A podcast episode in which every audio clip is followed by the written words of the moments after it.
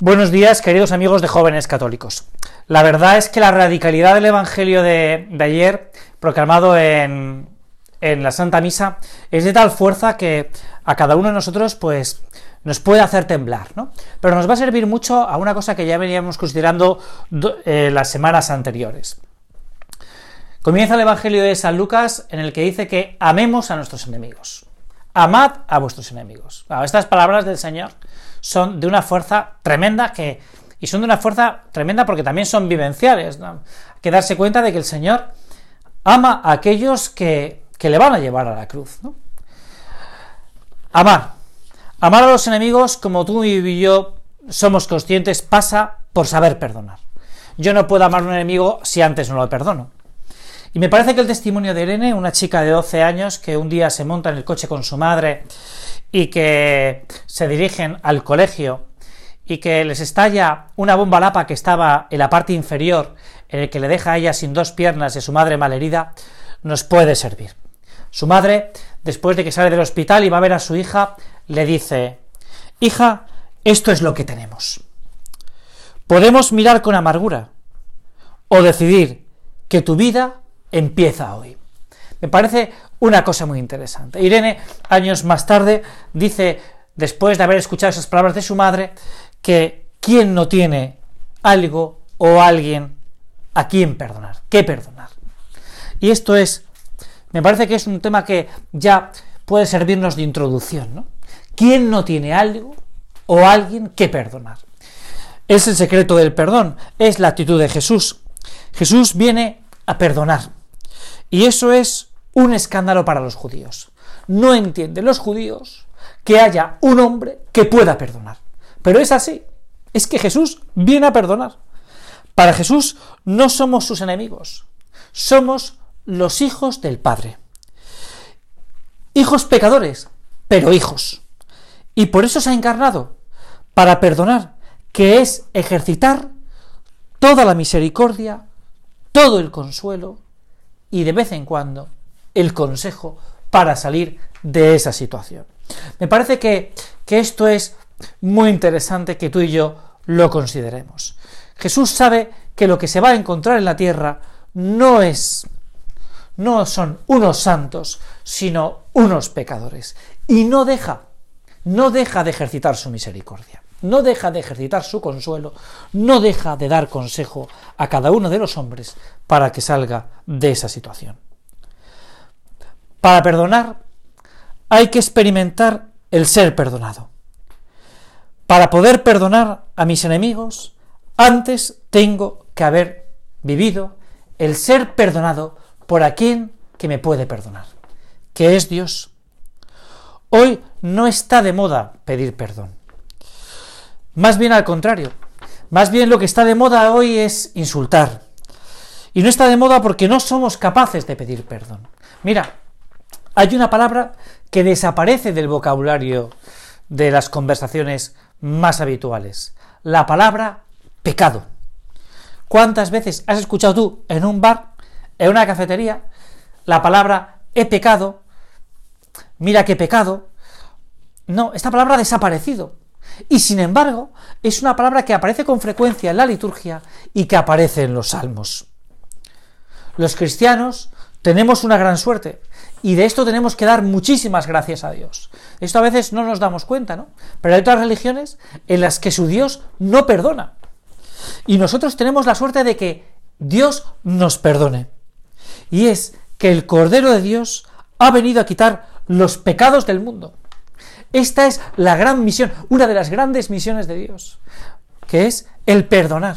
El perdonarte a ti y el perdonarme a mí. Los cristianos podemos vivir esa experiencia del hijo pródigo, la vivencia de un padre que está dispuesto a acoger al hijo que ha malgastado toda la, toda la herencia en, en meretrices, como dice la Sagrada Escritura. La experiencia de volver a casa no es la de un fracaso. El fracaso es no volver. Y esto tenemos que darle muchas vueltas. Porque a veces uno se queda con que ha fracasado porque ha cometido un pecado, porque ha cometido una falta. Oye, el verdadero fracaso es que tú y yo no volvamos a casa. De hecho, como se ve en el momento de la vida del hijo pródigo, cuando regresa y su padre le da el abrazo, lo que se monta, lo que se organiza, es una gran fiesta. Hace un tiempo vino una madre, una madre, y me dijo, mire, tengo que contarle una cosa que me ha sucedido ayer. Yo dije, bueno, pues a ver, cuéntame, ¿no? Cuéntame. Mira, llegaba ayer a casa, después de haberme confesado, y me había salido una, una confesión estupenda, había salido súper contenta de la confesión. Y al llegar a casa y estar tan contenta, pues el mayor, el que tiene 8 años, me dijo, mamá, ¿por qué estás tan contenta? Y yo, que estaba radiante, le dije, pues mira, vengo muy contenta porque me he confesado. Y entonces el hijo, pues en esos momentos mi hijo se paró, ¿no? Se paró, me decía, ¿no? Se paró y me dijo, mamá, mamá, si estás tan contenta, y me parece, eh, y es por tanto tan bueno confesarse, ¿por qué no te confiesas todos los días? Mira, esto a veces nos tiene que dar, esto es el Espíritu Santo, ¿no? Esto es el Espíritu Santo. Porque el perdón es una urgencia del amor. El perdón siempre al final, que alguien nos perdone, siempre es un motivo de alegría. Y la urgencia, el perdón que es una urgencia del amor, es porque el amor perdona siempre. El amor perdona siempre. Y el camino del amor muchas veces empieza por el perdón. Es muchas veces el perdón el que abre la puerta del amor. La gran pregunta es si tú y yo queremos perdonar y ser perdonados. Y esto a veces de verdad cuesta mucho, ¿eh? El querer perdonar y ser perdonados. Esto es, al final, la gran pregunta que nos tenemos que hacer en esta meditación cada uno de nosotros. Hay gente que a mí me dice, es que mire, yo es que no tengo pecados, no tengo de qué pedir perdón. Y es lo que tantas veces pues hemos escuchado también en alguna meditación y es la falta del sentido del pecado, el haber perdido el sentido del mal. Sin embargo, a mí me gustaría que que tú te quedaras con una definición de pecado que te pueda ayudar, que te pueda ayudar para comprender que tú y yo pues somos miserables, que tenemos nuestros defectos y que tenemos también nuestros pecados. ¿Qué es el pecado?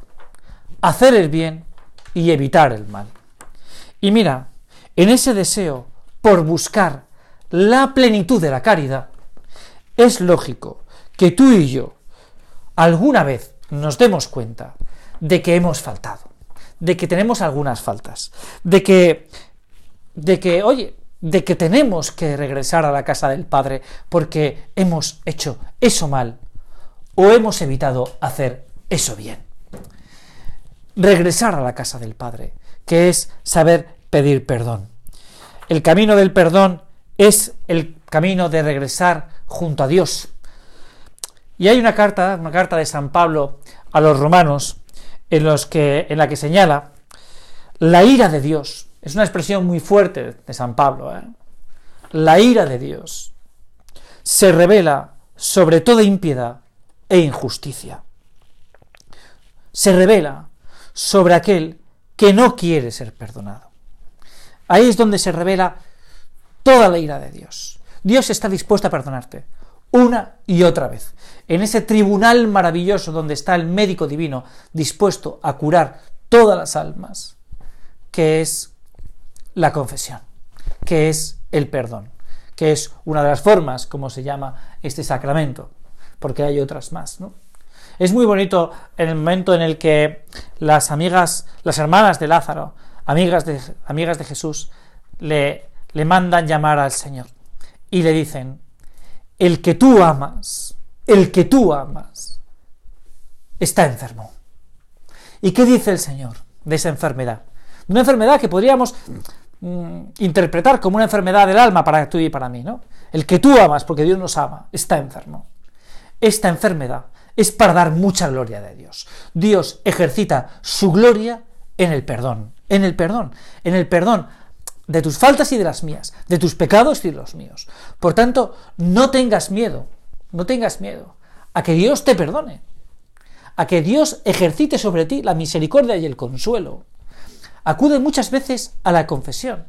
A la confesión hay que ir todas las veces que uno necesite para encontrarse con Jesús que sacramentalmente es el que se sienta en el confesionario. Porque el que nos perdona no es un sacerdote, que no tiene ningún poder para poder perdonar, sino que es el mismo Cristo el que perdona tus pecados y perdona los míos. Vamos a pedirle al Señor. Es, es muy bonita, ¿no? Es muy bonito que, que la Virgen Santísima tenga eh, entre esas advocaciones marianas, dentro de las letanías del Santo Rosario, ese refugio de los pecadores, ¿no? Vamos a pedir al Señor que cuando tengamos alguna dificultad, cuando veamos que tenemos que ir, ¿no? tenemos que acudir a ese tribunal del amor que es el confesionario, pues sepamos vencer.